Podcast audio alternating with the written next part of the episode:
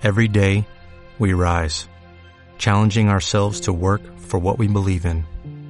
At U.S. Border Patrol, protecting our borders is more than a job, it's a calling. Agents answer the call, working together to keep our country and communities safe. If you're ready for a new mission, join U.S. Border Patrol and go beyond. Learn more at cbp.gov/careers.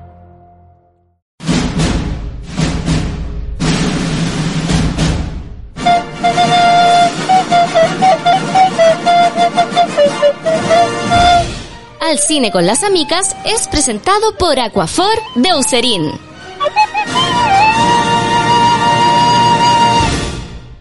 Hola, hola, ¿cómo están?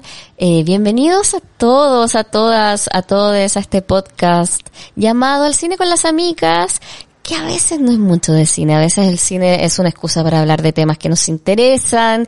Y en esta oportunidad vamos a hablar de algo que hace rato yo quería conversarles con respecto a una industria en particular y con alguien muy interesante. Pero antes de partir con cualquier presentación, quiero darle las gracias a Aquafor de Userín, que siempre nos acompaña, por supuesto, no solamente acá en el podcast como auspiciador, sino también en nuestra piel. Y por si acaso ustedes todavía no saben lo que es, se trata de un ungüento reparador.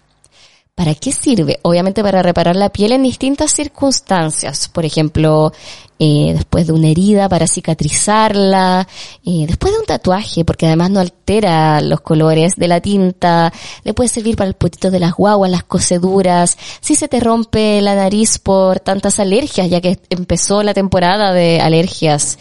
En fin, tiene muchas utilidades y además vienen distintos formatos. Tenemos el pomo clásico, tenemos un pote de 110 ml que está exquisito, pueden, de hecho a mí me encanta, es mi formato favorito ahora porque puedes meter los dedos y sacar mucha cantidad. Eh, sí, un poco cerda de mi parte, pero me encanta la verdad y a mí me gusta usarlo por ejemplo todas las noches en los labios para que no se me seque o en las cutículas de las manos que también se me secan mucho con el frío. También existe un formato pequeñito para que tú lo lleves como labial SOS, directo para la boca y para reparar los labios resecos. Y hay un formato en particular que mucha gente le ha llamado la atención, que es el spray. ¿Por qué es tan spray? Porque hay zonas muy difíciles de alcanzar. Por ejemplo, la espalda si te hiciste un tatuaje grande. O también sirve si es que no quieres quedar con las manos pasaditas Aquafor, de poner directo en eh, una herida, o en los codos, en los talones, en fin. Para cualquier necesidad de reparación de tu piel está Aquafor acompañándote día a día y también acá en el podcast Al Cine con las Amigas. Así que le damos un aplauso a este producto y estoy muy contenta de que Eucerin nos acompañe porque además esta semana tuve la oportunidad de ir a un lanzamiento. No sé si ustedes sabían, pero ahora los protectores solares de Eucerin, todas sus variedades, están con color. Sí, y no solo con un tono, hay dos tonos. Puedes encontrar las distintas variedades. Pigment Control, Oil Control, Photo Aging, ya sea para pieles secas y maduras, para prevenir y disminuir las manchas o para piel grasa. Puedes encontrarlo en sin color, pero también en dos tonos, claro y medio. Estuve ahí en el lanzamiento, pueden ver los lives que hicimos en el Instagram de Amicas, muy entretenido. Ahí vimos a Raúl Flores, maquillador, que estuvo probando sus pigmentos también y dando tips de maquillaje y hay uno en particular que me llamó la atención. Usó el Aquafor para eh, dos cosas en particular. Uno como maquillaje para los párpados, para darle una sensación más jugosa en vez de usar sombra y lo encontré muy bonito. Y la otra como iluminador en los pómulos. Mira tú, yo nunca habría imaginado utilizar el, el Aquafor de esa manera, así que, en fin, Usain siempre nos sorprende con sus innovaciones, tecnología, y estoy muy agradecida de que también nos acompañe acá en Al Cine con las Amigas. Y llegó el momento de presentar a nuestra invitada. Encuentro que la gente que no la conoce es ignorant gente ignorante. Ah, no, lo que pasa es que si te gusta Instagram, yo creo que te gustan las cosas bonitas. Y aparte de que ella es una persona muy bonita, no solo por dentro, también muy bella por fuera, es una persona que ha trabajado en muchos medios y personalmente amo su carrera, desde revistas en Argentina y también acá en Chile. Eh, tenemos La Caras, eh, Paula, has estado en Velvet, la que nunca se, ¿cómo se dice? El oficial. Sí, pero es en la versión argentina estuvo. Ah, estuviste, bueno, ha estado en muchas revistas y yo admiro mucho de Argentina, la cultura de las revistas que acá en Chile se ha perdido y la extraño mucho. pero es una mujer que sabe de mucho y hoy día quiero eh, sacarle su faceta más fashionista. Así que quiero que le demos un gran aplauso a la periodista y la Eva Green argentina, según yo. Vanina Rosenthal, un gran aplauso. ¿Cómo has estado? Yo sé que, bueno, Vanina ha estado muy ocupada últimamente ahí trabajando de animadora tu nueva beta. ¿Cómo ha estado la vida últimamente? Debuté como animadora. Ahora, no sé, siento que tengo que estar en Viña. ¿Cierto? Sí. ¿no? Y estupenda. Bueno, yo estuve en un evento, estuvimos hace poco en un lanzamiento de Userin, que es nuestro auspiciador, que lo amamos mucho. Y ahí presentando los nuevos protectores solares. Me tocó presentar, es la primera vez que me toca ser de animadora y estaba un poco nerviosa, por no decir muy nerviosa. No se te notó funcionó, nada. Funcionó, Súper bien. Yo creo que de aquí a, funcionó. a los da lo Oscar. mismo, sí. un solo paso. Es que Viña me queda chico. ¿Cierto? De hecho, co- como Viña Marina puedo decirlo. Cuando yo era chica, más allá de que era de menor tamaño que ahora, que probablemente no mucho, la estructura de la Quinta Vergara era de tal manera que uno entendía por qué el público le decían el monstruo, porque era como que se te iba encima, era un cerro de personas. Y cuando la reconstruyeron y la cambiaron, ahora no es tan monstruosa, no se siente, se hizo chica, debo decirlo, no se siente esa sensación abrumadora, yo creo, para los artistas de que el público se te viniera encima y si fracasabas era como el peor momento de tu vida. Ahora yo creo que igual lo pueden superar. Poder fracasar y seguir. Sí, pueden seguir con su vida. Mucha gente lo hizo. Y después volvieron y les fue mejor, sí. Qué bueno, la revancha. Sí, estoy, te estoy alabando algo horrible, en verdad. No, pero era una, por algo se llamaba la concha acústica, así que yo La creo que... concha acústica. Sí, porque producía un efecto Y así. a los argentinos no les daba risa ir Yo a creo tocar que a la sí. concha acústica. Ir a tocar a la concha, yo creo que les dio mucha risa muchas Concha veces. acústica. Un nombrecito. Suena, suena la concha acústica. Acústica, suena muy bonito. Pero bueno, ya En fin. las cosas han evolucionado y hoy día estamos para hablar de El Diablo Viste a la Moda, de Devil Wears Prada. ¿Qué opinas primero de la, de la traducción del nombre? Es raro porque... ¿Cierto? ¿Por qué le dieron a Prada tanta importancia? ¿Prada habrá pagado? Tenía que poner eso. Sí, porque no sé si el libro se llamaba así o quizá eh, fue porque sonaba choro No, yo creo que... o que pusieron Luca. No sé. Pero igual, claro. Igual es raro. Pero, ¿y, y si pus, o sea, y si el libro, si la, si la, si era la traducción literal del libro, Prada no pagó en el mercado hispanohablante? Quizá Prada no está tan preocupado de Latinoamérica. O, porque viste que después salió El Diablo Viste de Sara. Que era no como, sabía eso. Era como, no, es que no eran como memes, era como, era una cuenta parodia, Ah, que era El Diablo Viste de Sara, porque en- realidad, ¿por qué no? sí, como que la vi, o sea, Y aparte que Sara igual, para nosotros igual es caro, pero en verdad Sara o sea, yo te iba a decir clona que, todo. que- todo el mundo, ¿viste la aplicación de Shane? Me la enseñaron mis hijas. La de- oh, pero es, como caer en un vortex, Chain, es como uno empieza y no para. No, pero el otro día fuimos a comprar, da lo mismo, unas cosas y Malena me enseñó que hay una aplicación de Shane que vos la pones en la ropa de Sara y te tira la opción de Shane como a Oh. Luca o a dos Lucas. ¿Me estás? No, te lo juro por mi vida. No tenía y es como idea. lo mismo, es lo mismo y ves como un- es como si fuese un QR, pero no es un QR. Vos le, le pones como la abrís esta aplicación y le mostrás como no sé, tu suéter verde y te, Oh. y te tira la opción de Shane y ponele si en Sara cuesta 20.000, en Shane cuesta 2.000. Igual em, no- obviamente que la industria de la moda contamina, Sí, bla, lo bla, sabemos. bla, ya- la huella de carbono, pero da lo mismo, hay gente que necesita, que tiene dos lucas y quiere esa prenda, entonces no sé cómo se llama la aplicación, prometo que lo voy a averiguar. Lo, lo vamos a averiguar. No tenía idea. Es como en AliExpress que tiene la opción de subir la imagen de algo y te busca algo parecido. Qué, qué, qué notable. Cómo ha evolucionado la moda. ¿Viste? Yo debo confesar que una de las cosas que a mí, no, no, me saca de quicio, pero mm, ah, muchos me han preguntado, me voy a mandar una influencer. Ah. Muchas veces cuando me ven con una prenda que no había subido antes, como, ¿de dónde es? Cuéntale. Y Lo general yo compré mi ropa hace mucho tiempo y ahora recién la estoy sacando. El otro día me preguntaron por un chaleco, que es una versión pirata de uno de Jeremy Scott con Bart Simpson. Yo lo compré en AliExpress como el 2013, entonces era como, como que siempre me preguntan, y ahora puedo decir, búscala en Chain. Claro. Busca la aplicación. No, a mí en general no me preguntan por la ropa. Como porque siempre me he visto igual. Pero a mí me gusta. De hecho, hoy día estás con una camisa naranja que a ti te la veo muy cool. Y cuando yo uso una camisa naranja parecía vendedora de, de CMR, Falabella. Es que era por si me invitabas a la moneda. Ah, claro. Es el, el look de la moneda, de la- del patio de los naranjos. Me vestí por si me invitabas a la moneda. Me No, encanta. Es que quería combinar con Eucerin.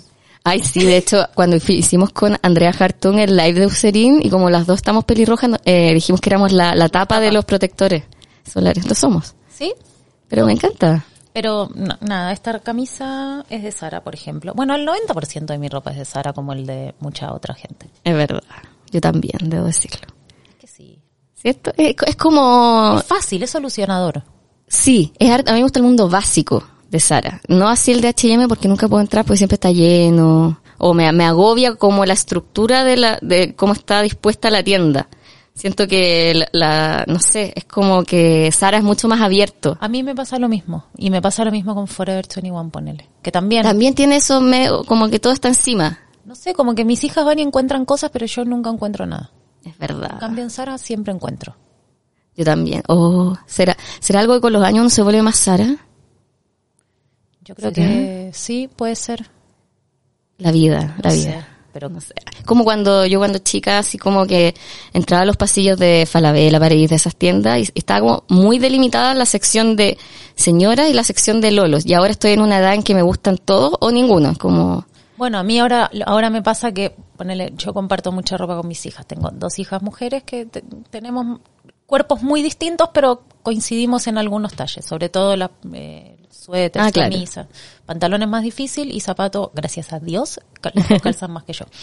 Eh, pero ahora se van a la parte de hombres. sí, yo creo que ese es un fenómeno que está pasando harto, como las nuevas generaciones son mucho más abiertas en cuanto a los parámetros del, del género. Entonces la ropa está cada vez más unisex. Sí, pero independientemente de eso, mi pregunta es, eh, Ah, ¿hasta cuándo va a haber ropa de hombre y ropa de mujer? es verdad. ¿Por qué no hay ropa? Solo ropa. Y que la gente se ponga lo que quiera. Depende del caso, yo creo. Por ejemplo, hay es que yo creo que no debería ser como dices tú de género, hombre o mujer, sino más que nada de contextura de países. Siento que así como en China hay- la gente es mucho más pequeña y la ropa de China no le va a quedar a la gente que es más grande en Estados Unidos, por ejemplo, de contextura. Sí, pero si un alemán se muda a China, igual... Sí, no digo que toda la ropa en China sí, pero bueno, para eso está Chain también. Para eso está internet, para comprar afuera. Sí. Pero siento que es muy heavy que hubo un tiempo acá en Chile, siento que en lugares como Patronato, cosas así, llegaba todo de China y todo era muy pequeño. Demasiado. Y la gente que tenía otra contextura cagó, tenía que comprarse ropa en otros lugares No sé, yo más caros, que no sé. en general em, creo que el retail debería evolucionar hacia borrar... eh, El género. el- el- sí, porque finalmente también puedes... O sea, las nuevas generaciones ya no se sienten incómodas yendo a la parte de hombre a comprar Claro. un polerón. Pero por ahí a mí también me gusta un polerón de la parte de hombre y no lo veo porque, Porque no voy a la claro. parte de hombre. Entonces, estratégicamente, comercialmente, se están perdiendo una oportunidad de venta. Les estoy dando una súper buena idea, señores Falabella. Es verdad. A usar mucho ese botón hoy día. De hecho, a mí me pasó cuando empecé a descubrir el mundo del K-pop y sobre todo viendo más a las bandas de hombres que de mujeres, me gustaba mucho la ropa de las bandas de hombres. Y de hecho, yo creo que gran parte del éxito de BTS tiene que ver con eso. Yo veía videos de BTS y era como, quiero ese chaleco, quiero, quiero esa chaqueta, me pasa mucho. De hecho, sé que integrantes usan la ropa que a mí me gusta. ¿Viste? ¿Viste? Me he visto. ¿Viste? No, sí, es muy heavy este tema. Bueno, muchos tuvimos el acercamiento. Yo no cacho nada de moda. Siempre digo yo, Ay, mentirosa. yo cacho porque me gusta. Es muy distinto decir me gusta que conocer. Yo, hay gente que sabe mucho y es casi como, como hay gente que sabe historia del Sí, pero- universal pero, en ese sentido hay, es importante que no hay que consumir moda para saber de moda. Y tampoco hay que Sí. tener plata para saber de moda. No, hay gente muy culta en este país. Yo sigo, por ejemplo, a la, a la chica de Viste la Calle, la, La Martirius, güey. La Andrea. Martirios Web. La Andrea que es seca. Sabe un montón. Ella sabe un montón, Sabe un montón. y siempre está, yo aprendo mucho con ella. Ella sube, una vez hicimos un capítulo de amigas con ella, sube el, El It's Not the, same, but It's the Same, donde muestra las influencias de algunas cosas y uno que alguna vez vio una revista y dice, "Mm, esto lo he visto en alguna parte y ella te lo muestra. Sí. Es la otra bacán. que es súper buena es Valentina Ríos, Le Frix. Ah, Le Freak es chic. Chic. Sí. No.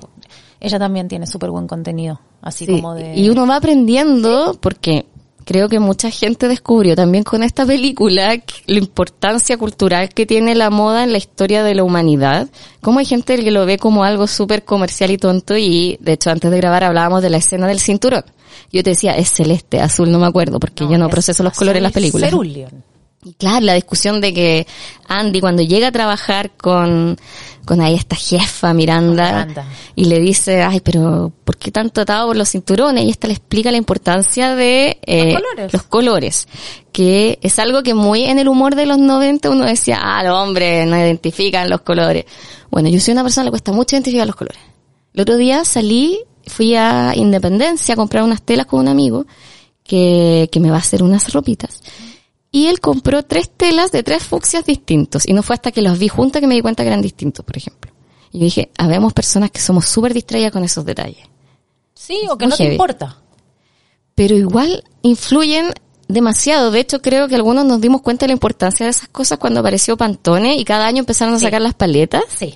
Y de todas maneras. Es muy heavy el tema de las paletas de colores Sí, de los sí, años. eso sí. Eso sí, los colores del año, las pantoneras de cada año. eh, cuando a mí hay una imagen que me gusta mucho, que es la de la reina Isabel hecha con pantone. Con muchos colores, sí. Eh, creo que, que ahí también cuando empezamos a ver, bueno, con la explosión de las redes sociales también, tuvimos Claro. más conciencia de, de cómo, cómo los colores influían o influenciaban distintas colecciones y cómo, cómo se daba como esa contracultura que primero lo veíamos en la calle y después en la pasarela y ya no, Claro, no en la al pasarela revés. y después en la calle. De hecho, hace rato que se está dando ese fenómeno y las pasarelas están mucho más calle. ¿Sí? Y se ve también en la música, acá en Chile, la música urbana de pronto es la que pone la nota. Pero todos, y pensá que quién está, quiénes son los que ahora desfilan alta costura, Maluma, los jugadores de fútbol. ¿Y, y cómo se empezó a, a producir ese fenómeno? Es que yo tengo mis dudas. Yo creo que después de las supermodelos de los 90, que eran así como las glamazonas, que fueron Claro. las primeras modelos que tuvieron nombre además de cuerpo, por decirlo de alguna No eran manera. solamente el No era- maniquí, claro, no claro. ellas tenían algo que decir, opinaban. Eh, después vino como la, la modelo como más andrógina. Y, des- y después vino la irrupción de las redes sociales. Pensá que en los últimos 15 años la tecnología cambió mucho más que en los últimos 100. Sí, po. Entonces, la respuesta de la moda a ese cambio es quiénes están liderando los rankings de influencia. Los artistas, los jugadores de fútbol, que finalmente marcan tendencia. El otro día apareció, mira la estupidez, la, si no me equivoco, era la nieta de Joe Biden, Ya. que está como en una universidad, no sé, en Estados Unidos. Voy a inventar, ponerle en Stanford, no sé si es Stanford, pero está Una de esas, en una de, las de las que de las grandes. chao, la nieta del presidente. Y viste que está de moda las camisetas de fútbol, como la... Sí, están muy de universidad. Y la pendeja tenía puesta una camiseta de Independiente, pero no de, no de Independiente de Avellaneda, el, el club grande de Argentina. Un Independiente como si te dijera de Mendoza. Como, un, Ya. como un equipo de la primera C. Y nadie entiende ¿Cómo llegó esa polera? ¿Cómo llegó esa polera a la nieta de Joe Biden? Porque es como si te dijera, no sé, el equipo de, de- del colegio de nos, o sea, es un equipo Eh, muy chico. Igual es muy meme porque se habla de esta moda de Harvard, de todos con poleras de Harvard, es cuando uno decía, claro, van a estar en Estados Unidos con la polera de la UPLA, de la Universidad lo Católica. juro, de- es- esto es Era peor, es peor. Pero bueno, entonces eso también tiene que ver con que, claro, viene Dolce Gabbana y te pone a Maluma, te pone a Anita, te pone a, eh, no tengo idea, viene Valenciaga, te pone a las Kardashian, que finalmente son espectáculos. Lo que la moda ahora, más que nunca, es un espectáculo. No es, Sí. no es un desfile, no es, no es para vender ropa. De hecho, en, en una semana de la moda de este año, me encantó un desfile, no recuerdo qué marca era, donde las modelos entraban como apuradas, como si vinieran atrasadas. Y esa era la entrada que tenían. Venían, eh, era casi que pidiendo disculpas, disculpas, y entraban así. me acuerdo cuál fue. No me acuerdo cuál fue, pero era muy divertido. Ahora, por otro lado, el problema es que ni me acuerdo de la ropa, solo me acuerdo de lo entretenido que fue eso. Está bien, pero lo mismo, yo no se acuerdo de, Val- de- ¿te acordás de Valenciaga que había nieve y que Claro. tenían bolsas de basura que ahora se venden a dos mil dólares? Ay, qué risa eso. Valenciaga hace mucho eso, cuando Sí. sacaron esas zapatillas que estaban destruidas.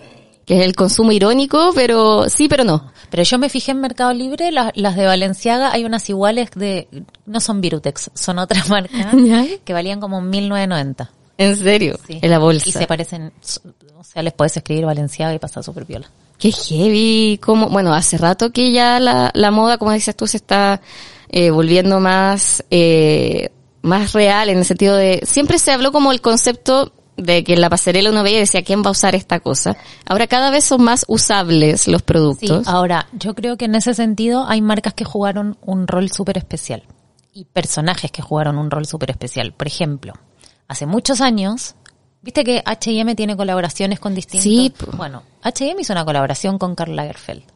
Ah, ¿verdad? Entonces, esas, e- esas, esas colaboraciones lo que hacen finalmente es democratizar la moda. Porque Sí. cualquier persona que puede comprar en H&M finalmente puede comprar un diseño De hecho un por autor, el claro. mismo diseñador de Fendi, Chanel. Entonces, eh, una cosa es la moda democrática y otra cosa es la ridiculez. Que también hay que decirlo. Eh, y hay cosas que bordean la ridiculez. Ahora, también es cierto que la moda es absolutamente subjetiva. Lo que para mí puede ser hermoso, para vos puede ser horrible, y lo que para vos puede ser horrible, para mí puede ser hermoso. Es verdad. De hecho, no sé dónde leí en alguna oportunidad que se destaca mucho la irrupción de Kanye West en el mundo de la moda, que fue un factor muy importante para volver eh, couture, elegante, algo que era muy eh, urbano. Que él fue de los primeros en hacer esta irrupción. Y otra de las personas que fue trascendente en ese sentido es Rihanna. También, Rihanna fue, Rihanna fue una category creator, se la llama, eh, porque fue la primera que de verdad diversificó los cuerpos arriba de la pasarela y puso mujeres embarazadas y puso mujeres que no eran, que no tenían los cánones de belleza típicos, no eran súper altas ni súper flacas. Eh, Rihanna en ese sentido pegó, fue una de las primeras que pegó la patada. eh, en, en el mundo de las pasarelas. Pido disculpas si escuchan mucho mi sonido cultural de la garganta. Yo siento que se escuchan todo el rato. ¿Qué cosa? Mi garganta. No, Que estoy, estoy muy cultural. Que hoy día comí un omelette. no sé, que piensen que estoy yo tomando mate, miren. También. Bueno, volviendo un poco a la película, hay ciertas figuras icónicas dentro de esta película que son eh, inspiradas de eh, personas reales. La más icónica es Miranda Presley, que es Anna Wintour. La película está basada en un libro escrito por quien fuera un asistente de Anna Wintour. Esta figura que siento que como que ya pasó de moda al ser pesada, esa moda de que mirarte en feo era lo cool, ya pasó. Y Anna Wintour es, el, es la figura icónica justamente de eso. Han estado de a poquitito tratando de acercarse un poco más De a la gente, ¿cierto? Bueno, para los que no saben, Ignorance. Anna Wintour, editora histórica de Vogue. Y, ¿Y cómo la ves últimamente? Yo siento que desde que sale la película, igual ella cambió harto. Yo creo que no desde que sale la película. Yo creo ¿Ya? que ella cambió, o sea, de par- mira, primero debo decir que, pregúntame si la conozco. Ah, ¿conociste a Ana? Sí, obvio. pero- Pregúntale, pregúntale si me conoce. Ay, Ana, ¿conoce a...? No, obvio, Que, no, obvio que no me Pero bueno, tú viste a Lisa de Blackpink también, me acuerdo cuando subiste y dijiste, ay, me suena a ella. No, es que le saqué una foto, todos le sacaban fotos. Tú dije, "Oye, le voy a Tú sacar por una algo foto. Y era Lisa. Qué heavy. Y todos me empezaron a comentar, Lisa, Lisa, y yo, ¿qué Lisa? Bueno, grande Lisa. No, Bueno, pero ah, con Ana, Ana. ¿cómo fue? Eh, No, Ana la vi, es que va a sonar como feo, la vi muchas veces en muchos desfiles. Eh, los desfiles no empiezan hasta que no llega Ana, o sea, da, la da lo mismo la hora que diga la tarjeta. Si Ana no llegó, el desfile no empieza. Qué notable. Eh, Llegar a ese nivel. Sí, y eso es verdad. Ahora, eh, una vez me saqué una foto con ella y la cara de orto que ella tiene en la foto eh, es como, yo creo que yo creo que ella me reconoció como esta es la pesada que todo el tiempo como quiere sacarse una foto conmigo y no se atreve y en este momento se atrevió y voy a poner mi peor cara de orto. la peor cara para que ella Porque sepa. de verdad está como como mascando caca. Ah, chuta, una previa Rosalía mascando Sí. chicle. Tal cual. Bueno, eso por un lado. Por otro lado, creo que el cambio de Anna Wintour no tiene especialmente que ver con la película, creo que tiene más que ver con la con el crecimiento de Edward, el editor de Vogue UK. Ah. Eh, con la competencia, sí, podríamos Sí, decir. creo que Edward Ainfull, que es para mí hoy día una, o sea, el hombre más relevante de la industria, eh, y no sé si no es más relevante que Anna Wintour. Creo que cuando él empezó a crecer en Condé Nast, porque Vogue pertenece a Condé Nast, Claro. eh, ahí estoy absolutamente inventando. Pero yo me ¿Pero tú crees que ahí vino el- Yo creo que en ese momento Ana dijo, concha tu madre. Es que no hay nadie o no había nadie que le hiciera el no había nadie que le hiciera sombra. Y este caballero, que, eh, que es un hombre, de partida es hombre, es negro, eh, es, tiene sobrepeso. Es todo es lo todo- contrario a es ella. todo lo que se supone que no debería ser un ícono de moda. Claro. Según, Según la visión de los 90, O sea, claro. sí, los 90, los 80, hasta los 2000 te diría. Entonces llega este, este personaje a irrumpir en el mundo de la moda con tremendas producciones. Estamos hablando de la persona que invitó a Meghan Markle a ser editora de la revista por una edición. O sea, no, no es un tipo que se anda con Es tonteras. un tipo que O casi sea, hacia es dónde va la cosa. Es un genio. Es realmente un genio.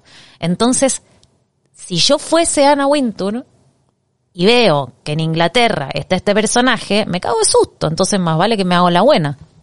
Pero qué heavy, yo siento que desde que se empezó a hacer la buena, empezó a... no le ha ido bien esa estrategia. Ya no es, o sea, es esta figura, creo que todavía la gente la reconoce cuando viene la Met Gala y empieza el tema de a quién invitó a Ana, ¿no? Pero ya no es tan power como antes. Creo lo mismo. Creo que, creo que es más eh, una sombra de lo que fue, eh, de lo que de verdad mueve la aguja hoy. Es verdad, ya no es eh, la, la que indica qué es lo... No, lo eso de que Ana guiñe el ojo y el desfile sí o el desfile no, creo que hay, hay mucha otra gente que es igual, eh, tan o más relevante que ella. A mí ahora, en este momento, eh, hay un nuevo personaje que se, que tiene un Instagram que se llama I Deserve Couture.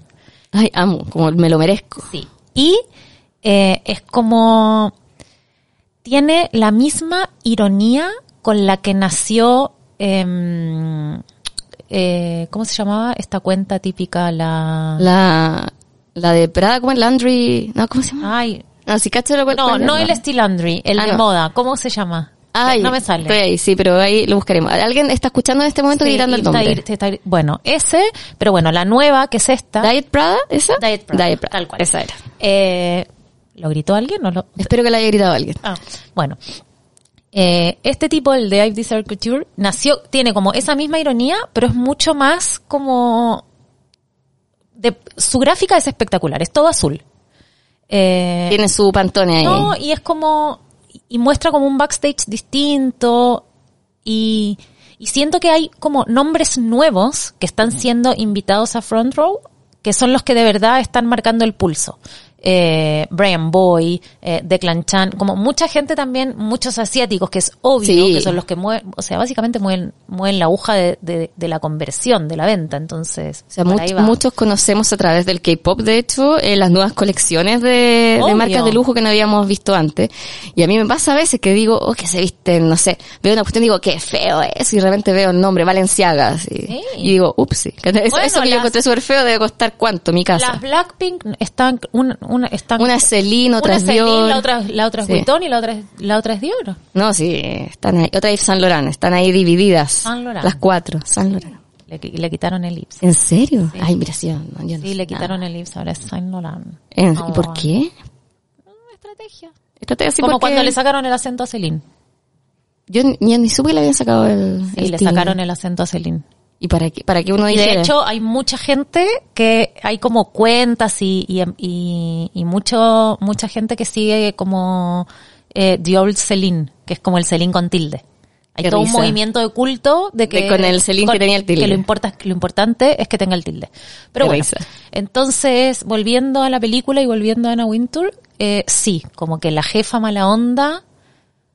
Ya fue. Pero fíjate, ¿viste The Bold Type?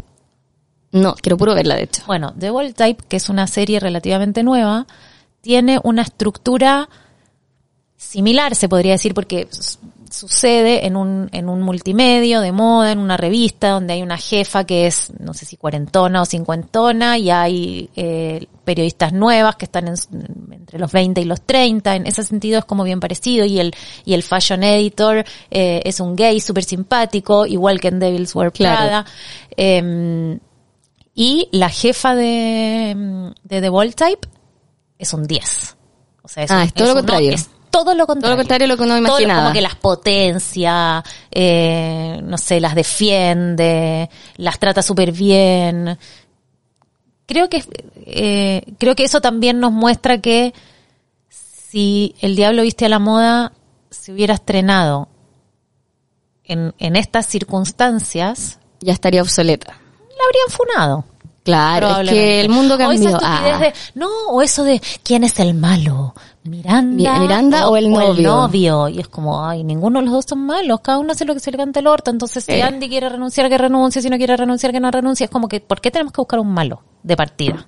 Es porque nos acostumbramos a... est- Esta generación está descubriendo las red flags y el novio de Andy tenía hartas que eran como, ah, ya no te juntas con mis amigos, cambiaste, como déjala que, que crezca en su pega, o quizá que descubra que no es su pega, pero era como bien, O que no se soporte a los amigos, ¿qué importa? también, está, está sobrevalorado tener eh, buena onda con los amigos tu pololo. Ah, eso. No sé. Está sobrevalorado todo. Todo, todo. Me de hecho, una de mis frases favoritas es decir que algo está sobrevalorado. Todo está Todo sobrevalorado. está sobrevalorado. El mate está sobrevalorado. No, eso jamás. Antes de que sigamos, quiero que hagamos una pausa porque vamos a, a saber qué noticias el mundo del cine nos tiene preparados esta semana. Noticias al instante es presentado por Mindy. ¿Qué tienes en mente? Un gran aplauso, por favor, para nuestro auspiciador Mindy, que nos acompaña haciéndonos saber la importancia de la salud mental. Y ya hablamos en el capítulo anterior que muchas veces vemos subidas y bajadas de peso muy importantes a la hora de interpretar un papel. Hay muchos actores a los que hemos visto de formas muy versátiles, no solo a través de las emociones que proyectan, sino también a través del cine.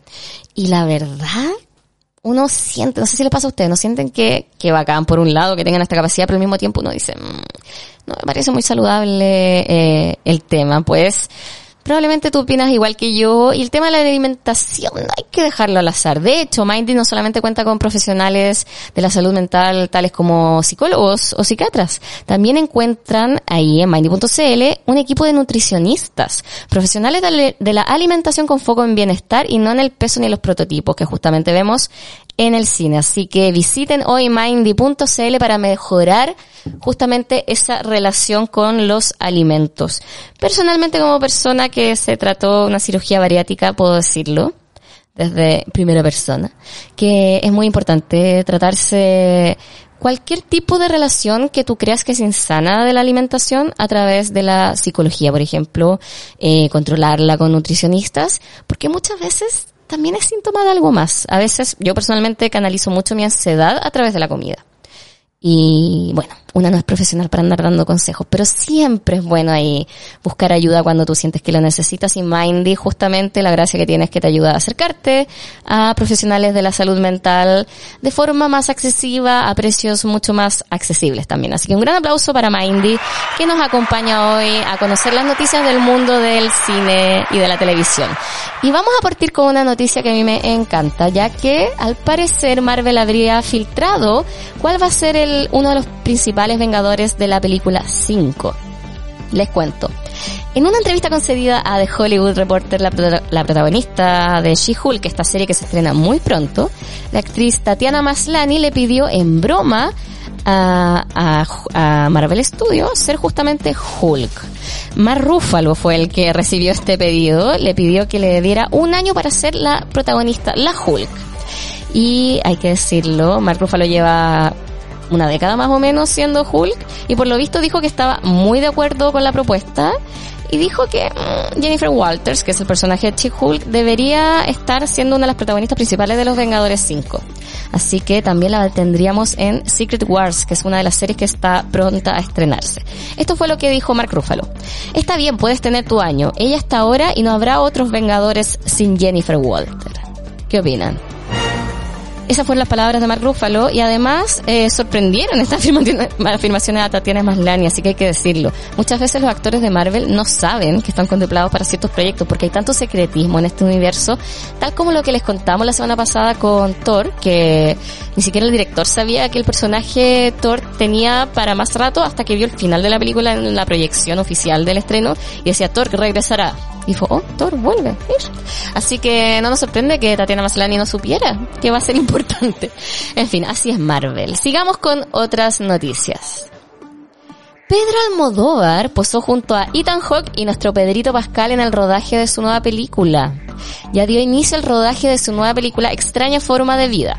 El comienzo de las grabaciones de este western tuvieron lugar en Tabernas, Almería, y con la presencia obviamente de los protagonistas de la trama, los actores que ya mencionamos. La película está basada en la historia del vaquero Silva, un hombre que cruza a caballo el desierto que le separa de Bitter Creek para visitar al sheriff Jake, con el que 25 años compartió una vida de pistoleros a sueldo, y ha sido el hermano del director quien ha compartido este mismo martes algunas imágenes del cineasta junto a Pedro Pascal y el, intérprete de Manu Ríos, quien hace unos días se mostraba también en un restaurante de la localidad, en el retorno del poblado del oeste seleccionado para la producción. Mira tú, esta película de vaqueros, hace tiempo que yo no esperaba una, una película de vaqueros. ¿Será el efecto Pedro Pascal? Puede ser. En otras noticias, Vanity Fair reveló la primera imagen oficial de Balada de pájaros, cantores y, serpientes, que es la precuela de los Juegos del Hambre que estamos esperando hace rato. El director Francis Lawrence, responsable de las tres primeras películas, ya se encuentra trabajando en la adaptación de la novela, que es la precuela de eh, la trilogía de los Juegos del Hambre. Ambientada en 64 años antes de los eventos de la serie principal, sigue la historia del joven Coriolanus Snow, que crece en el Capitolio con mucho menos dinero del que los fans de la franquicia están acostumbrados a verle. Porque, bueno, para quienes lo vimos, lo vimos lleno de lujos y siendo este presidente muy autoritario. Pero yo tampoco sabía que él no nació en Cuna de Oro. Además, esta semana se confirmó que la actriz Viola Davis se va a unir al elenco. A mí me encantó esa noticia personalmente. Y en otras noticias salió el primer adelanto de Wednesday, la serie centrada en Merlina de los Locos Adams. Netflix al fin reveló este tráiler de la serie eh, protagonizada por Jenna Ortega y dirigida por Tim Burton. Algunos estamos medio agotados de Tim Burton, pero siento que el señor ya cachó que no había que seguir repitiendo la fórmula y de hecho se ve bastante distinto a lo que le hemos visto antes este tráiler descrito por su padre Gómez y su madre Morticia como un lugar mágico. Nevermore ofrece a Merlina la promesa de una comunidad de personas que la comprenderán y que, donde encontrará verdaderos amigos. Se supone que en este trailer ella se, la han echado de todos los colegios y encuentra un lugar muy locos Adams para educarse. Sin embargo, parece que no existe un lugar para Merlina y va a dejar la embarrada como siempre. Debo confesar que yo no le tenía mucha fe a esta serie, pero el tráiler me pareció muy bueno. Y me encanta el aura latina que tienen los locos Adams. Me encanta toda la, propuesta de este tráiler. Un Homero muy distinto al que esperábamos, de hecho. Así que si tienen la oportunidad de ver el tráiler, se los recomiendo. Para lanzamientos de streaming, HBO Más va a estrenar el 21 de agosto House of the Dragon. Seguimos con las precuelas. Esta es la precuela de eh, Game of Thrones. Y Disney Plus, el 18 de agosto, va a estrenar al fin She-Hulk Defensora de Héroes, que según yo es la versión Ali McBeal de los superhéroes. Estamos al tanto de todas las noticias que están pasando en el mundo del cine y la televisión, así que no se preocupen que para cualquier novedad se lo estaremos informando aquí en el podcast. Noticias al Instante fue presentado por Mindy. ¿Qué tienes en mente? Continuamos aquí con Vanina Rosenthal, ídola acá, aprendiendo sobre también la herencia que nos dejó The Devil Wears Prada, porque, como les decíamos anteriormente, hay muchos personajes que son simbólicos para el día de hoy, y uno que la gente con el tiempo empezó a querer también es Karen, la otra asistente, que era la mina que amaba su pega. Emily, ¿por qué dije Karen? Porque yo soy una Karen, según Porque todos, bueno, yo, yo tengo gato, tengo derecho a decir Karen. Yo tengo hijas que me dicen Karen. ¿En serio? Sí. ¿Cuál de las dos? Creo que ya sé cuál es. Eh, ¿O las dos? No, las dos. Ah. Pero por situaciones como puntuales. Pero uno siempre tiene momentos Karen pero, en la igual, igual en mi defensa dicen que soy una Karen con buenos resultados. Ah, ya. Lo logro. no, yo soy la Karen de mi gato. No, yo soy... A veces siento que mi gato de cariño me lame, pero en el fondo está pensando, esta Karen no sabe bañarse, entonces dice, bueno, no, a, yo mí Me, a mí me molesta si me traen el huevo que no está perfecto para Ah, ya, y le pides hablar con el sí, gerente. quiero hablar con el gerente. Bueno, pero la verdadera Emily que debió ir a París. Siempre se dice eso, la Emily que lo merecía, que la pobre eh, se enferma, lo da todo. es un personaje que... Es adorable. Es adorable. Quizá en su momento la gente la trataba como ya, como light porque le importaba mucho la moda, pero hay gente que de verdad ama esta cultura, ama la historia de la moda y yo entre más voy descubriendo me pongo media Sócrates, sé que solo sé que nada sé, Como que uno va aprendiendo que hoy la importancia que tiene y Emily es es un, yo creo que igual representa eso, a la persona que desde chica se crió viendo revistas, soñando con ir a desfiles. Obvio que sí. Que no tiene una gran diferencia con soñar e ir a conciertos y al final es un espectáculo. Pero vos te morís la cantidad de gente que de verdad sueña con ir a un desfile, que de verdad sueña con ver a un famoso. Como que da lo mismo de qué Sí. área sea el famoso, solo quieren ver a un famoso. Bueno, acá cuando la- eh, para el Festival de Viña la gente se ponía fuera del Hotel O'Higgins y empezaban a tomar fotos Sí, bueno, de quien yo, apareciera. no sé, yo una vez me colgué en una reja para hacerle una foto a Guns N' Roses. Casi me caigo. Apoyo Guns N' Roses. Ay, hace quiero decirlo. tiempo. De hecho, vienen a Chile y no tengo entrada y estoy triste. ¿Viste que Rolling Stone suspe- suspendió la gira? Ay, pero igual no me sorprende. Es que yo Yo sí- quería ir.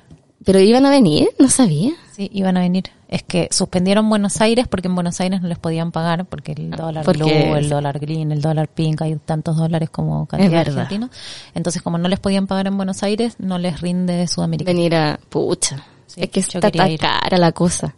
Y ellos igual están viejos, pero da lo mismo. Sí, bueno, pero uno los quiere igual. Yo hubiera ido. Pero bueno, Emily, eh, sí, es un personaje que yo creo que en algunas cosas todos nos sentimos Cierto, identificados con ella. No sé, yo, yo en lo personal me siento un poco identificada con Miranda, un poco identificada con Emily, un poco identificada con Andy, un poco identificada con el novio.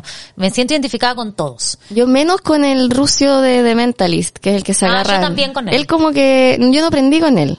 No sé por qué. Como que igual dije, amiga, está bien que se lo agarrara. Todo era como, no, no lo hagas. Y es como, Ay, ¿por qué? que sí. ¿Cierto que sí? Sí. Estaban en París, ¿qué importa? Me encanta que París sea como tan importante en, la película además porque siento que ya sigue siendo importante, pero siento que, no sé, Milán ahora Sí, es más power sí, que París. Sí.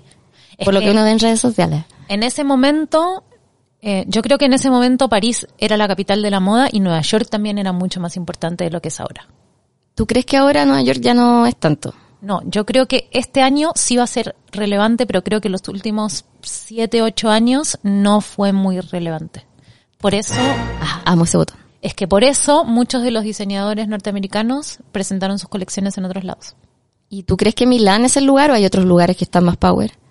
Eh, como semana de la moda, creo que hoy la de Milán es la más importante, pero también creo que las marcas que van haciendo desfiles itinerantes, como un Jacquemus, como Chanel, Se van moviendo. Sí, creo como Vuitton, eso también es súper atractivo, porque van llevando sus colecciones a distintas latitudes eh, y van como abriendo nuevos mercados también.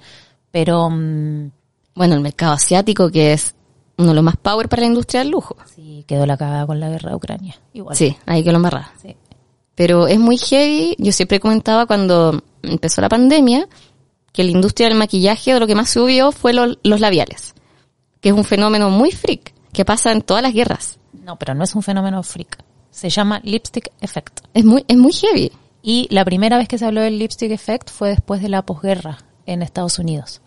Y uno de los países donde más ha crecido últimamente la industria del maquillaje, ¿sabes cuál es? ¿Cuál? Adivina. Dime que es Chile, No, Ucrania, no, eh, Rusia, no. Otra oportunidad, última. Argentina. Venezuela. ¿What? No me lo esperaba. Sí. Qué heavy. O sea, entre más crisis hay en un país, más labiales se vende. Por distintas razones. Primero, porque la gente que le... Primero porque las, las mujeres venezolanas igual tienen una Sí. cultura muy eh, muy arraigada del mercado de la belleza, del maquillaje, están muy acostumbradas a hacerse... eh, De todo, por, lo- secas. por lo que tengo entendido, como que para los 15 se hacen todas las cirugías y todas nacieron para ser mises y todas son espectaculares. Si uno asocia a la mujer venezolana con belleza con, al tiro, con sí. Universo, sí. Pero bueno, independientemente de eso, eh, el, el lipstick effect también lo que hace es que cuando vos no podés comprar otras cosas que querés, por ejemplo, querés comprarte una cartera Dior, pero no te alcanza. ¿Pero cuánto sale un labial? Ah, es como el lujo que te Es la puede puerta de dar. acceso al lujo. Claro, de hecho debo confesar algo. Ah, Hace poco por una pega, hace poco en verdad, hace varios meses, yo tenía una gift card de una de un retail y se me iba a vencer ese día y lo descubrí. Y era su buena cantidad de plata, pero dije no necesito nada de esta, ¿Qué te de esta tienda y me compré dos labiales que jamás me compraría así, así normalmente uno Dior y uno Chanel y dije ahora tengo un labial Chanel. ¿Viste? Fue y ahora que lo pienso fue súper inconsciente, fue como porque puedo. Bueno, yo el otro día fui a un lanzamiento de una crema en, en Falabella del Parque Arauco y vi que está Hermes Beauty. ¿En serio? Y me quiero comprar un esmalte naranja. Ay, qué hermoso. Solo para tenerlo. De hecho, cuando yo era chica, me acuerdo haber visto una revista, la primera vez que vi algo de lujo que en mi cerebro cayó y dijo, dije algún día lo voy a tener y obvio que nunca lo compré, era cuando se puso de moda un esmalte Chanel verde jade, ponte tú. Que era una tontera, pero estaba tan bien vendido en, en la revista y dije, ¿por qué quiero un esmalte Chanel que es muy caro cuando me puedo comprar el mismo color en, en cualquier lado? Sí. Bueno, pero eso es. La gente inconscientemente siente que accede al lujo A través del labial. a través de a través del- de la cosmética. La cosmética es la puerta de entrada al lujo y por eso cuando hay crisis internacionales se dispara. Porque la gente no puede comprar autos, no puede comprar casas, no puede comprar nada, pero todo el mundo puede comprar un labial. Qué cuático. Así que si quieren hacer un emprendimiento, hagan labiales, Labiales. porque se viene como el orto. Bueno, yo me acuerdo cuando empezó la pandemia y todo el mundo con, lo, con la mascarilla y era como ya no tiene sentido tener labiales. Personalmente me acuerdo haber visto una oferta, no sé, de Urban Decay, algún remate porque iban a cambiar su línea de labiales y me compré así millones. 200, sí, Y ahí los tengo y los uso todos. obvio. Amo, Sí, de hecho. nunca sabe. Pero, pero en serio, cuando hay crisis económica, la industria de la belleza eh, Sube. generalmente tiene números azules. Bueno, yo creo que también con la pandemia subió mucho el skincare por el tema de las 100%. mascarillas, el estrés, las consultas dermatológicas. Si antes ya era difícil y uno 100%. pedía horas para un mes más, ahora es heavy encontrar una. No, eh, y lo que pasa que también en la pandemia nos obligaron a mirarnos. Además. Ponele, en, yo no, en mi casa no tengo espejo de cuerpo entero. ¿En serio? Sí. Eh, no sé por qué. Y en la pandemia me di cuenta que no tenía espejo de cuerpo entero, pues yo estaba acostumbrada a vestirme, llegar al ascensor, ver Y ahí ver. cómo funcionaba, y, o sea, y chau, me iba. O sea, estaba en el ascensor de acá. Eh, y me tuve que comprar un espejo de cuerpo entero porque quería ver cómo me quedaban las cosas, cómo me...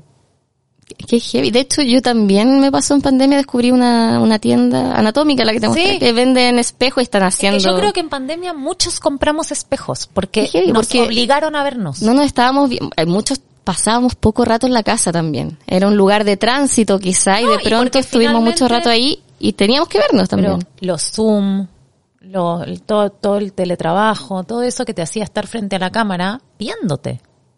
Es verdad. O sea, todos los adolescentes que empezaron con crisis de, em, de angustia o de por temas de acné, por temas de que se veían cicatrices, eso es absolutamente nuevo. Cómo se dispararon las consultas dermatológicas con la pandemia es tremendo. Es muy cuático. De hecho. Es tremendo. Pero si te fijas en, en las películas como El Diablo viste a la moda o así, hacen mucho hincapié en, en la moda, en la construcción de vestuario y en la fotografía. Sí. No así en el maquillaje. Y eso es algo que no sé por qué es. Es raro porque la industria del maquillaje ha crecido y siempre ha estado muy de la mano con, con la otra. Yo creo que en el caso del cine y la televisión, el maquillaje era algo que tenía que ser lo más, no, no pasar piola. Pero sí no tenía que ser el foco. Entre menos se notara que estabas maquillado, era más realista el material audiovisual que estabas dando. puede ser. Y la sociedad ha, ha cambiado mucho, sobre todo con el tema de las Kardashians, cuando empieza el contouring, que ya verte que estás evidentemente maquillada también es, puede ser válido en el fondo. El otro día Malena salió de mi casa con un nuevo contouring. ¿Ya? Tenía, parecía jugadora de rugby. Tenía dos líneas como en la nariz, pero acá, pero la idea era que se le notaran. Que se notara que estaba con contouring. No la dejé. Tú dijiste, eres mi hija. No. No, le dije, te fuiste a difuminar esa mierda. eh, pero, ¿cómo puede ser que una tendencia sea salir a la calle con dos rayas? Como estoy apurada. Pero, no, es que no sé cómo explicarte. No, pero te entiendo. porque- Era como, ni siquiera, era como si se hubiera hecho rayas con delineador en la nariz.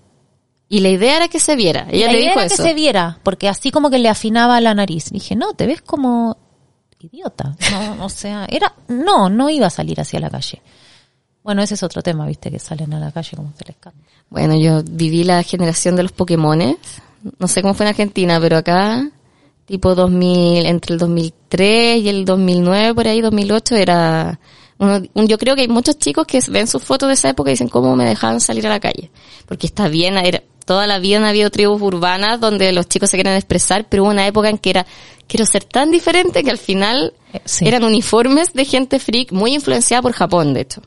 Y en Japón había una tendencia, nunca recuerdo el nombre, que era como panda, que tenían los ojos blancos y Ah, negros, sí. muy bronceados, que también venía de la mano con No sé, yo creo que cada uno se pone lo que quiere, pero todo tiene un... un límite. O sea, sobre todo cuando vivís en la casa de tus papás, no podés salir Ah, a la claro. calle con una raya en la nariz. Bueno, y que sé. tu mamá trabaje en la industria No sé, también. igual tengo la sensación, no tengo manera de comprobarlo, pero yo estoy segura que la pendeja se lleva el, el maquillaje en la mochila, sale de mi casa, llega a donde tiene que llegar, va al baño y se vuelve a Ah, hacer y la se vuelve a hacer la- Que está bien, es lo que yo haría si fuese ella. Sí, en verdad uno ahora de más grande dice cómo salen así y en su época uno después ve Sí, fotos sí. y uno hacía de todo. Tal cual.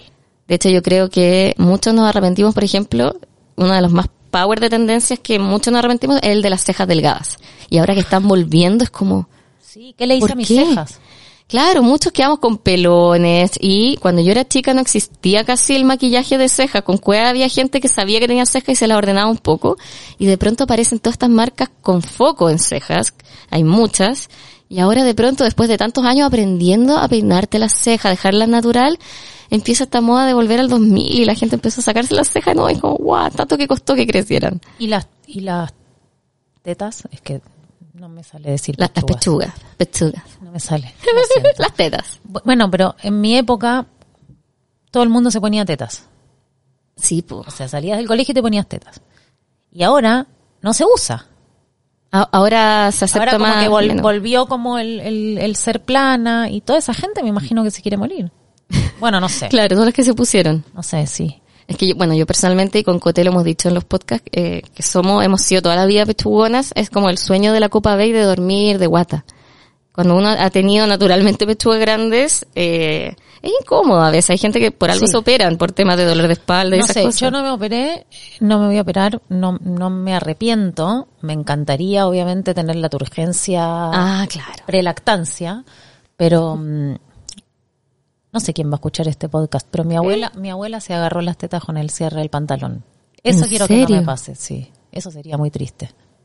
Eh, Que, uy, qué dolor. Sí. Y que abajo. Uy, sí. O por ahí era así, era Sí, muy abajo, sí, pero además me imaginé, uff, sí, igual por ahí era cintura alta recién, ahora lo estoy pensando. pero también igual. Sí, igual es muy abajo. Eh, no, eso es lo único que no quiero que me pase, pero después dale. Igual yo siempre he pensado que la, la moda no solamente moldea la sociedad, también en, en ciertos aspectos, sino también los cuerpos y sobre todo el femenino. Sí. Siento que si uno ve fotos antiguas, nuestras abuelas, habían, por ejemplo, rollitos a los lados que no tenían porque el tipo de ropa que usaban no, no ocurría eso. Y no sé, en el caso de mi generación, que es la que puedo hablar, cuando se pone de moda el pantalón a la cadera, siento que aparecieron eso, el Michelin famoso al lado, que creo que otra generación no la tenían. Y ahora está volviendo también, uno dice, por favor, no. Pero el cuerpo va cambiando, no sé. Antes, el tipo de sostén también quizás hacía que las pechugas fueran más caídas porque después aparece la Sí, copa. el lo- Claro, el pero también el hecho de estar usando cierta ropa que te moldea después de tantos años, algo tiene que afectar a la forma de tu cuerpo en 100%. sí. No, estoy súper de acuerdo. Pero igual es como raro porque, no sé, en, en películas como El Diablo Viste a la Moda o en películas, la, la chica de la pañoleta verde, todas Ah, estas claro. películas que son como de consumismo y de, y de moda, eh, igual, aún en las últimas, siempre es el mismo tipo de mujer. ¿Te diste cuenta? Pelo castaño. Siempre. Y siempre son flacas. Sí, flaca peño, pelo castaño. Y siempre, miden como unos 66. Ah, como que ya, ya el nivel de iguales. Bueno, Emily in Paris es un poco Andy Por eso, también. por eso te digo, como que no son, o sea, no son raquíticas, pero no son gordas, no son altísimas, pero no son bajas, ni son estándar. Tratan de ser normal, Pero entre un- comillas, pero un un normal fake. prototipo. No, es, o sea, el, es un normal talle 2, talle 4 estadounidense. Eh, entonces también la diversidad en, en el cine, en la moda, eh, Cero. no es tan real. Es verdad. Y lo otro que no es real, bueno, acá por ahí me gasto un montón de enemigos. De última después esta parte No, pero. Pero, pero no sé si te diste cuenta que está de moda, la, la inclusión y la diversidad están tan de modas que en todos los comerciales y en todas las campañas vos podés poner una lista y chequear. Es Como verdad. El que le falta esto, el que le sobra esto, el que es así, el que es asá y el que es más allá. Claro, cuando no pasa de, como- claro, de la causa ya al, al fast es como, checking. Exacto. Es como tenemos que poner alguien con sobrepeso, alguien que tenga una discapacidad motora, alguien que tenga Que sea una raza eh, que distinta, sea una claro. raza distinta, alguien que eh, sea, no sé, Que sea no binario. da lo mismo. Si todas las campañas están teniendo. Pero, pero todo eso igual termina siendo un copy-paste súper falso. Sí, porque al final, en vez de estar eh, proponiendo romper con estándares de belleza, están Estás creando un está nuevo creando estándar. el nuevo estándar. Y al final lo que vemos del concepto del no binario también es el estándar del no binario, Por que, eso. que no es el mismo de todas las personas que no se consideran binarias. No, y es como, o sea, a la gente que le fascina la moda no necesariamente es alta, flaca y tiene buen poder adquisitivo.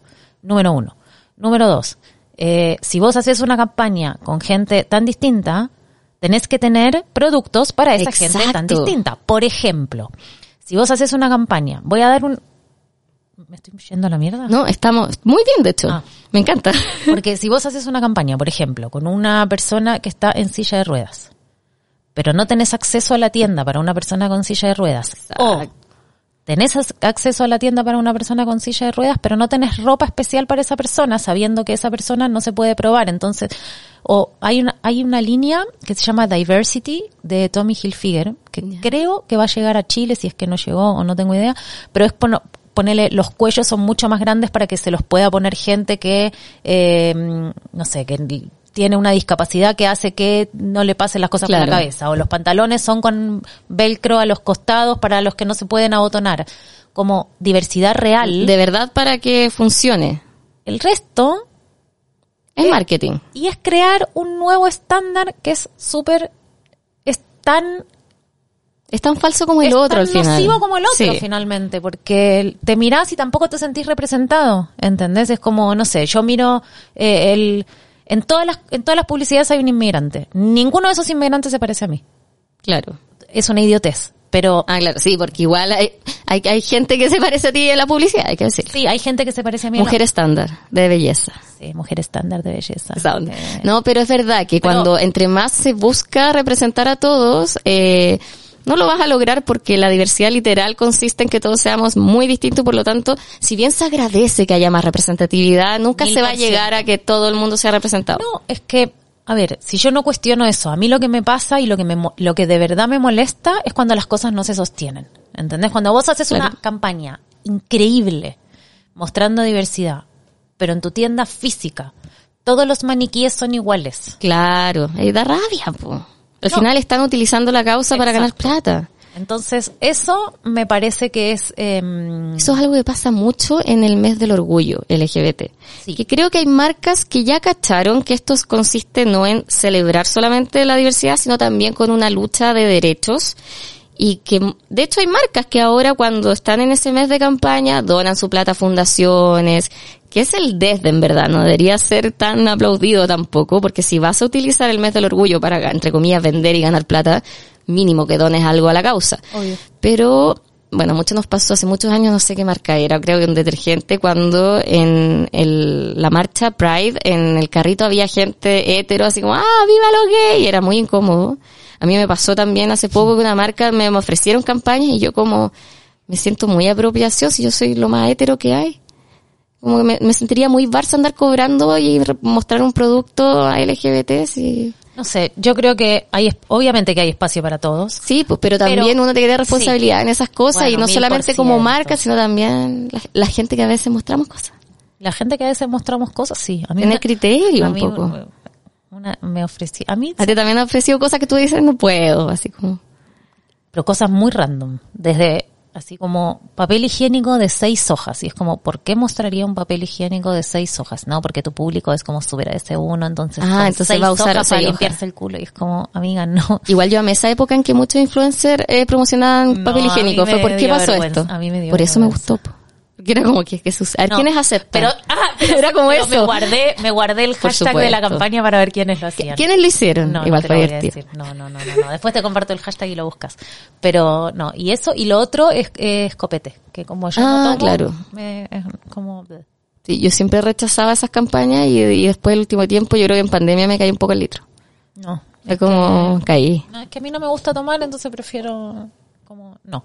¿Acaso Eh, caí por culpa de la publicidad? Ah, ellos me hicieron tomar, Sí, los influencers tienen la culpa. Toda la culpa. Los influencers tienen la culpa de todo. De hecho, y de la cultura influencer, que yo creo que, bueno, ya lo hemos dicho, es muy influyente en el mundo de la moda y tú también trabajas con eso. ¿Hay algún influencer que tú digas, estas son las personas que están diciendo qué es lo que se viene?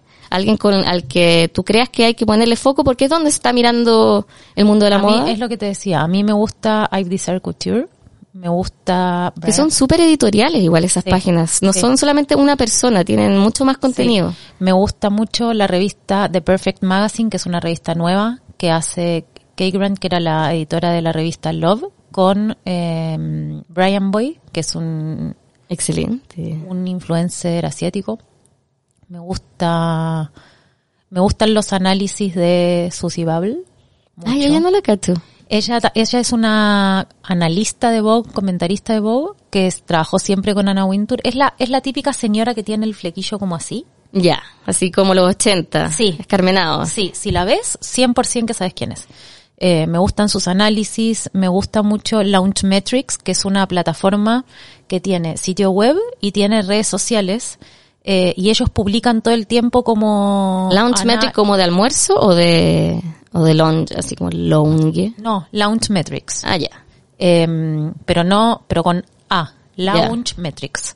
Eh, después el otro que me gusta es Business of Fashion, Ese lo sigo, pero ese ya es más cuando uno se quiere meter más en el Es que- dato es duro. que Es, ese yo bacán. estoy suscripta y me encanta porque ahí pagas por información que de verdad vale la pena y lo otro que tiene Business of Fashion, si de verdad, de verdad, de verdad les gusta el mundo de la moda y quieren vivir de eso, es que es como tiene como una especie de, mm, de banco de trabajo.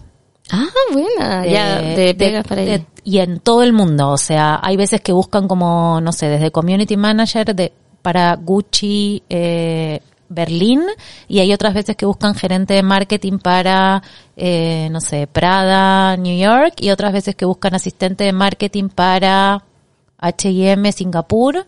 Es- Ah, o sea, si de verdad, si es quieres trabajar en la industria, hay que mirar ahí. o sea, es realmente, es, ese banco de trabajo es realmente espectacular y puedes postular estando en cualquier lugar del mundo. Business of Fashion. Eh, después, gente a la que me guste seguir. No, sigo más medios que personas o lo que, lo que me pasa es que cuando sigo un medio y taguean a una persona, empiezo a seguir a esa persona, que por ahí no me sé su nombre, pero sé que trabaja como en un medio que me interesa. Ah, claro.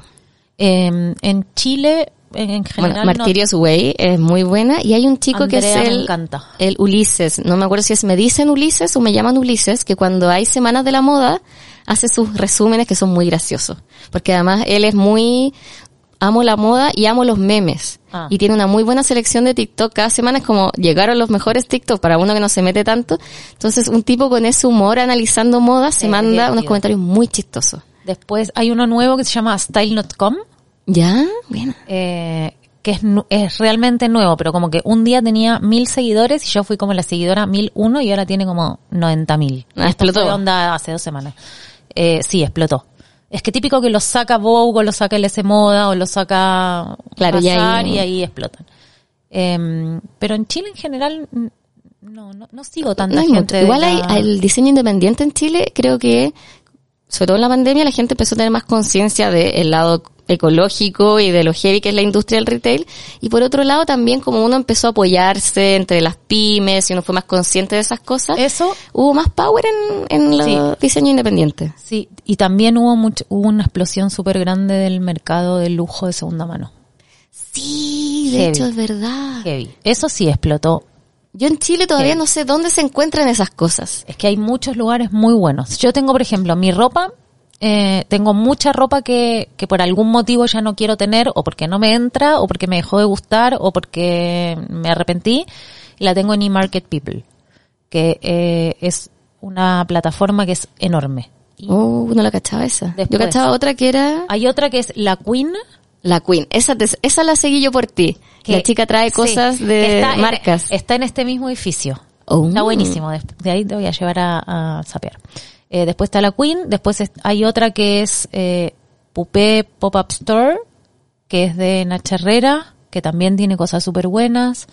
Eh, hay otra que es muy grande, que es nuestra y tuya, que es de una amiga mía, que es Lolo Chilura con Vanessa Borghi. Ah, no sabía que Eh, Vanessa también estaba sí. haciendo eso. Sí. Entonces, como que hay muchas y, y de verdad, porque ahí sí es, de verdad, tenés para todos los presupuestos. Tenés Qué para, buena. o sea, tenés cosas desde tres mil pesos hasta un millón y medio. Claro, igual, confieso que me metí a esa que tú compartiste la otra vez, la Queen, y era como, qué lindo esto. Yo veo que a una le gusta lo más caro. Es como, rayos. Siempre, siempre. Siempre te gusta lo más caro. Yo de la Queen quería un gorro. Valía 350 lucas. Y uno, rayos. Pero- Pero, claro, igual, uno ahí dice de repente su lujito una vez a las 500, juntar la platita. No, se No, trata si de valorar pensé- ser materialista, se trata de también lo que simboliza para uno el concepto de tener algo de lujo, es un regaloneo. Yo sé que mucha gente puede decir, no estamos en tiempo, la cosa está más difícil, pero yo lo veo como algo más simbólico. No sé. Y hay yo- piezas que pueden ser casi objetos históricos de colección también. No, es que yo pienso eso. Cuando compro algo de lujo, pienso en dos cosas. Primero, en que tengo dos hijas mujeres que lo pueden usar el día de mañana. Claro. Eso es lo que le digo a mi marido para que no... Claro, la excusa. No. Y lo otro es que de verdad la reventa de estos artículos Es una inversión eh, al tiene final. muy tiene Sí. muy buenos precios de reventa. Entonces, por ejemplo, un reloj eh, caro lo podés vender, o sea, si tenés una urgencia económica, lo podés vender igual de caro. Claro. Un anillo caro lo podés vender igual de caro. Una prenda cara la podés vender también cara. De ahí a comprarme un sombrero de 350 lucas Sí. todavía lo estoy pensando. pero no, pero es verdad, hay mucha gente que así como invierte, es muy bien visto, no sé, en otras cosas pensando futuro, el objeto de culto, de colección y Sí. lujo también. No, y además que, cae. mira, te voy a contar una cosa. Cuando yo estaba en Televisa, estuve un momento que quería renunciar porque quería ser independiente y estaba podrida de todo y había, porque en Chile todo el mundo se, que, se cree Miranda. Sí, todos somos Miranda Presley. Sí, todos son Miranda, pero nadie es Miranda. Pero la gente, ay, pero siempre, no- nunca falta el pelotudo que se cree. Miranda y te trata mal o te miran menos o hace así como que esos que se, se escuchan los Es verdad. Bueno, entonces estaba podrida, iba a renunciar y eh, iba a renunciar con una amiga para hacer un emprendimiento, no sé qué, y teníamos que renunciar ponerle el martes. Y el lunes me arrepentí. ¿Y tu amiga renunció? Ella renunció. Sí, mi amiga renunció y no se peleó conmigo. Ah, ya, qué bueno, entendió. Entendió. Que todos podemos tener distintas Entendió porque acciones de la vida. Claro, entendió porque entendió que no era mi momento para arriesgarme y eh, y para recordar ese momento, es que es una estupidez lo que voy a decir. No, pero para recordar estamos en ese un espacio momento- seguro, siempre digo eso. Estamos, no sé qué tan seguro. No me funen, pero para, re- para, para recordar ese momento me compré una cartera Gucci.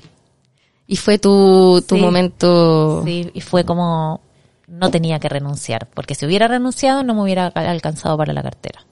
Y la tengo ahí, Y algún día quizás la venda. O lo va a tener tu hija, va a ser una herencia que después su hija le deje a su hija. Sí. O a su hija, uno no O sabe. lo vendo. También. A mí me pasa con las photocards de las bandas de K-pop, que son que se pusieron de moda las fotos. Yo tengo algunas preciosas de bandas y yo digo, esto algún día me va a pagar el arriendo. Me pasa lo mismo con revistas que tengo guardadas del año de las carapelas. Como que esto algún día va a valer muy caro. Sí. No se trata solamente del concepto de tener algo, ah, porque yo, no, es como, loco, tengo algo que va a valer mucho alguna vez. Pero por otro lado, vengo de una familia que es como lo antidiógenes. En mi familia todo se tira y se regala. Ah, tú eres de, desprendida. Es que yo no soy tan así, pero mi familia, o sea, por ejemplo, mi familia hace mu- fotos de mi matrimonio no hay, mi vestido de novia no existe, porque como yo lo dejé en la casa de mi mamá y se mudaron, como Se perdió. listo, chao. No, es como que la- no sacan las cosas de la bodega. eh, y en general son muy así, ¿entendés? Como que si nos tenemos que achicar y, el- y no caben 12 platos, caben 6, los otros 6, toma quien los quiere, Claro. chao. Como cero drama. Entonces, no sé por qué te estaba contando esto. Estamos hablando de eh, la colección de tenerlo. Ah, Yo también. que si hubiera sido Ah, claro, más visionaria. Podrías haber La tenido- cantidad de co- o sea, podríamos tener vinilos que valdrían oro, podríamos tener revistas con portadas de Madonna que hoy en, no sé, ponele la otra vez, en, en Nueva York a mí me gusta ir a una librería que se llama Strand, eh, que en el segundo piso tiene una parte de, de como colecciones. Y por ahí, no sé, hay una revista Rolling Stones eh, con una portada ilustrada de Andy Warhol que vale 1.500 Chuta. dólares.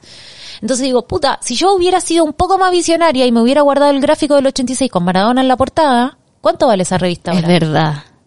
No, sí, es muy heavy como obvio que yo tenía esa el revista precio en de mi la casa. historia. Claro, como que uno no tiene conciencia ¿Cómo tan del valor del, del objeto porque también venimos de culturas que te dicen que hay que desprenderse, no hay que ser materialista, pero Sí, por eso, hay que verlo desde otro lado también. pase lo que pase el 4, hay que guardar el diario del 5.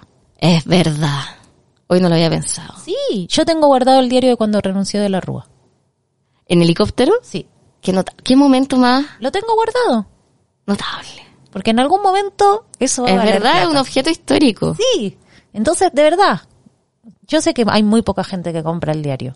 Pero el diario del 5 hay que comprarlo, da lo mismo lo que pase. Por ejemplo, hay una portada muy famosa de la cuarta, no me recuerdo si es de los 90 o de los 80, que yo creo que ahora, con la cultura del consumo irónico que hay en Chile, podría valer harto, que es, era una portada, La de... le hizo el amor a un rodamiento. Sí. Oy, pero ¿cuánta gente nos gustaría tener esa? Oh, pero ¿no la tendrías Eh, eh, colgada con un marco colgadísima. dorado? Sería hermoso. Marco Y sale. Mar- Marcela Osorio, una actriz también muy mina y porque salía nuestra políticamente incorrecta bomba. La bomba eh, cuarta. La bomba de la cuarta era, pero hubiese sido notable Pero tener esa eso. portada, en una oficina como esta, Sería esa notable. portada, con un marco normando dorado gigante, con un paspartú blanco. ¿Y a cuánto podría venderse eso?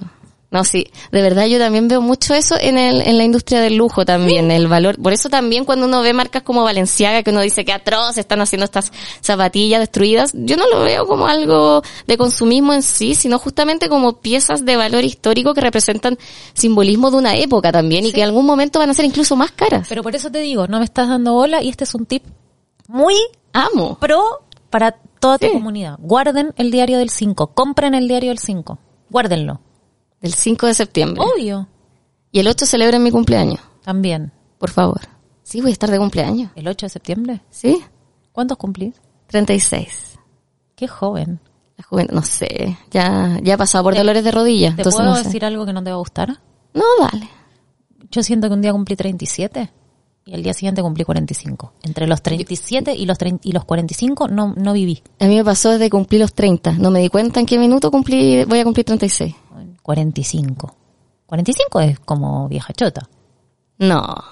No ahora. Pero, Para mí es como el concepto de vieja chota entre los 60 en adelante. No, pero 45. Yo, yo conozco gente de 50 que, Pero el que se ve demasiado joven. no Cuando sé. bajé a buscar esas bolsas, el conserje me dijo, hola señora. Ah, pero es que esa gente debería, esa la gente debería estar cancelada, la que te dice señora.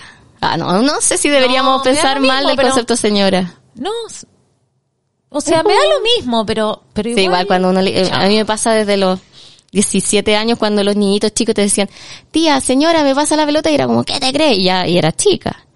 Como que está mal visto envejecer y uno le cuesta sacarse ese chip y, ser como open mind. El otro día yo me quise hacer la graciosa y le dije, hola tío, al papá de Sofía Stitchkin, que tiene como cinco años más que yo. Hola tío, claro, y te miró así como, no, y Sofi me decía, ¿por qué ¿Por qué? decís así si es como de tu edad? igual a mí me gusta el tía, ser la tía. Yo creo que pasa algo cuando, no sé, yo tengo muchos sobrinos y me encanta como que digan, ella es mi tía. A mí me gusta ser la tía de mis sobrinos, no de desconocidos. Ah, claro, pero igual, no, yo soy tía de desconocidos. No, a mí no me gusta ser tía de Hay desconocidos. un grupo de chicas en Instagram, la Isi, la Sofía, que un día se autodenominaron mis sobrinas y no sé por qué yo les Las dije, amo. dale.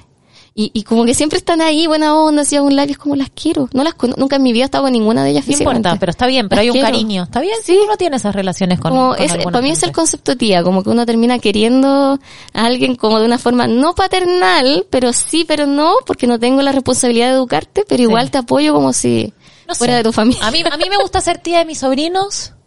No me gusta ser tía de desconocidos. No me gusta que me digan tía. O sea, mis sobrinos sí, pero los Claro. desconocidos no. Em, pero mm, eso, desde los 37 a los 45 fue como Eh, es un camino así. en una noche. Bueno, mi super teoría que hace poco se comprobó de que la Tierra está girando más rápido, entonces el tiempo pasa más rápido. ¿En serio? Sí, el otro día hubo un día, contaron en, un ar- en un paper científico salió que un- hubo un día en que la Tierra rotó más rápido. No sé por qué. Y quizás nadie lo notó, pero en mi cerebro yo, mi cerebro como homeopático místico cree que lo sentí. No sé. Y el tiempo está pasando más rápido porque todo es relativo. No, que todo es relativo, sí. Todo, el tiempo también. Todo es relativo, nada es para siempre.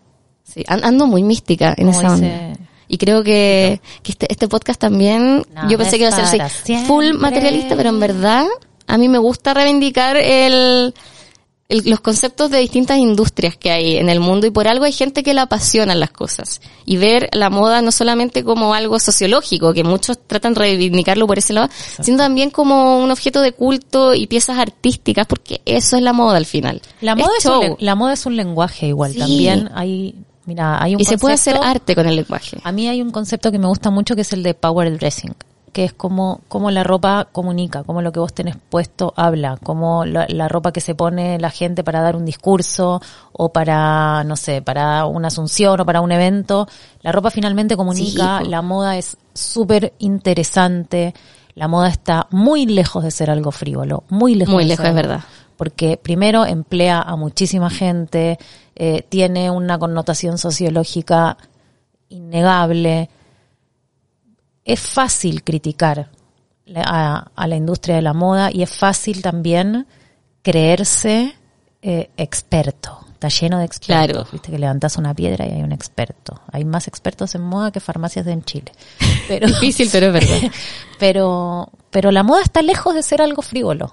Eh, es súper interesante cuando uno se mete en el mundo de la moda. Hay gente increíblemente inteligente, talentosa, humilde. Hay historias como, eh, la- no sé, hay, hay montones de historias como súper interesantes. Mismo la de Anna Wintour, eh, mismo la de Edward Ainfull, mismo hay montones eh, de maquilladoras, de diseñadoras que vienen de lugares inhóspitos. Pat McGrath, por ejemplo, una de las grandes maquilladoras Claro. del mundo. Pat McGrath viene de una familia jamaiquina, eh, súper humilde y ahora es... tiene- Una de las marcas de lujo más importantes. pero no solamente eso, sino que la reina de Inglaterra le dio como la medalla de Ah, honor no por su aporte a la cultura británica. Qué heavy. O sea, entonces, lo que te digo es, la, la moda y la belleza de verdad no son industrias frívolas. Pueden tener, eh, pueden ser miradas en menos en, en muchos aspectos, pero la verdad es que es súper apasionante, somos muchos nos- los que nos lo tomamos en serio y eso no significa andar por la vida disfrazado es verdad. y vestido de fashion victim. No. De hecho, yo creo que las grandes personas que han aportado al mundo de la moda, por lo general, son mucho más eh, o simples o tienen todo tan claro que, que uno dice, claro, no sé, el clásico ejemplo que todos, todos dan de Steve Jobs con el Beatle oscuro. Pero representó tanto con una prenda tan simple. Bueno, hay una Dijo frase, tanto. hay una frase muy famosa de Obama. Eh, le preguntan a Obama cómo hace para elegir la ropa.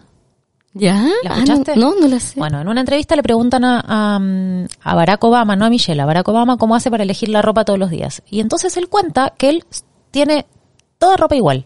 Tiene como 10 camisas iguales, 10 Ah. trajes iguales. Pues no tiene tiempo para, para elegir ropa. Y eso un- igual era una de mis fantasías, ser un bonito animado. Como abrir el closet y que todo esté listo. No tiene, ro- no tiene tiempo, entonces tiene toda ropa igual. Y es súper práctico. Entonces, pero finalmente hay como son son esas cosas como lo que vos decís de, de Steve Jobs o, eh, o o no sé los vestidos de Jackie Kennedy como gente que de verdad dejó su impronta en el mundo de la moda o Carolina Herrera con sus camisas Claro. o Coco Chanel eh, de verdad dejaron mucho más que una huella en un en una forma de vestir son formas de comunicar finalmente Y que dicen mucho más de lo que uno Obvio. está acostumbrado obvio a expresar. y, y hoy día lo lindo es que está de moda estas como statement t-shirts Sí, es verdad. que eso es buenísimo porque es como para que quede más claro me lo escribo en la remera Claro, como soy o lo que pienso. como odio a la gente no te soporto fashionably late claro. eh, sorry es que no quería venir. De hecho, me encanta cuando salió esa colección de, no me acuerdo quién era, esos vestidos que decían como, llegué tarde porque no quería estar aquí. sí. Sí, Era- amo. eran buenísimos. Hay una marca en Buenos Aires que se llama Dinosaurio. Dinosaurio va la pueden buscar en Instagram.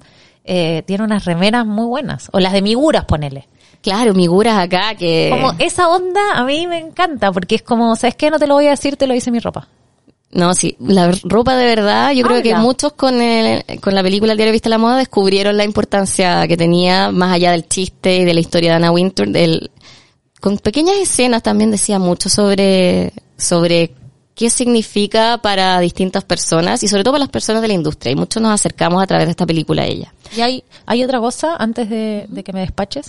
no, sí, nos pasamos, pero ya me da lo mismo. Ah. Hace tiempo que no estaba tan entretenida. No, Ah. es que también hay un tema cuando con, e- con ella como mamá en la película. Miranda es como muy mamá. heavy. Miranda se desvive por sus hijas, pero lo que nosotros vemos es que en realidad no las pesca.